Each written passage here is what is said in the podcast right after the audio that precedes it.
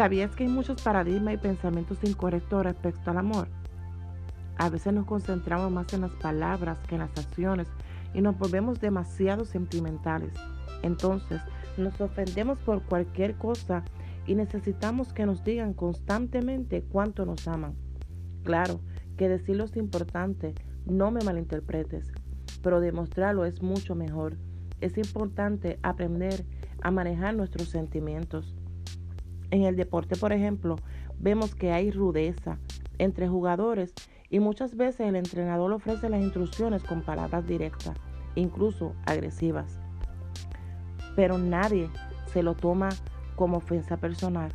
Por el contrario, en las congregaciones donde debemos de estar convencidos del amor de Dios y de los hermanos, nos ofendemos por cualquier cosa. Esto cambiará a medida que aprendamos sobre el verdadero amor de Dios. Jesús no le dijo directamente a alguien te amo, pero le mostró con su vida. Pero sí nos, pidió que nos amaran los unos a los otros.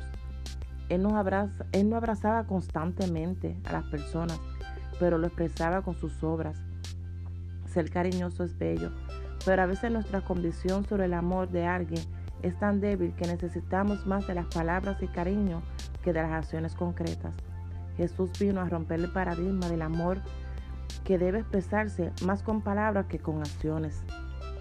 Él nos enseña que el verbo amar debe complementarse con circunstancias como fidelidad, lealtad y respeto. El amor de Dios es eterno. Te exhorto a que tome lectura en Jeremías 31.3. Bendiciones.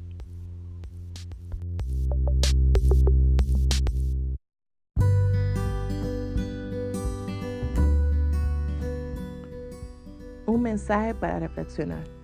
Muchas veces nos quejamos de algo que no nos agrada en nuestro cuerpo, pero no les damos gracias al Señor por aquello que sí nos agrada. Tal vez te quejas del lugar donde vives, pero no ves que otros no tienen techo y usted no agradece que tiene donde vivir. El amor de Dios es eterno y nuestra vida es prueba de ellos. El amor de Dios es maravilloso y te exhorto a que le des lectura a Deuteronomio 8, del 7 al 19. Qué maravilloso es el Señor. Dios también expresa su amor dándonos cosas materiales. De hecho, todo lo que tenemos viene de sus manos.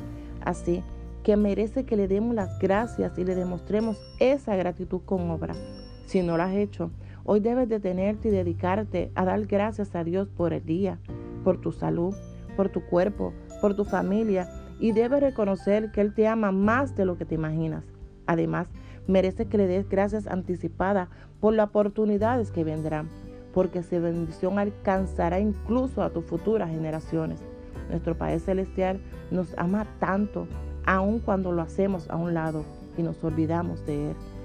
Los padres experimentamos un poco este sentimiento cuando le hemos dado todo a nuestros hijos y se van y se olvidan de nosotros o toman decisiones sin pensar en cuánto nos pueden afectar, incluso más que a ellos mismos.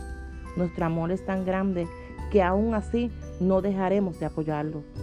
Cuánto más hace el Señor con nosotros que nos continúa bendiciendo.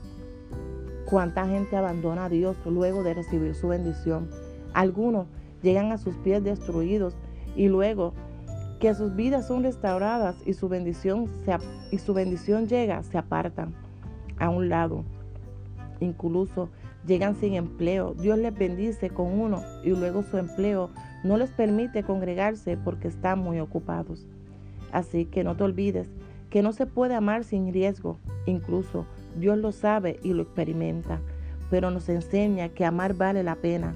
Amar a las personas aunque implique arriesgarse a sufrir una decepción. A veces duele el amor, pero es necesario, incluso cuando debemos amar a nuestros enemigos. Eso es lo que Jesús nos manda hacer.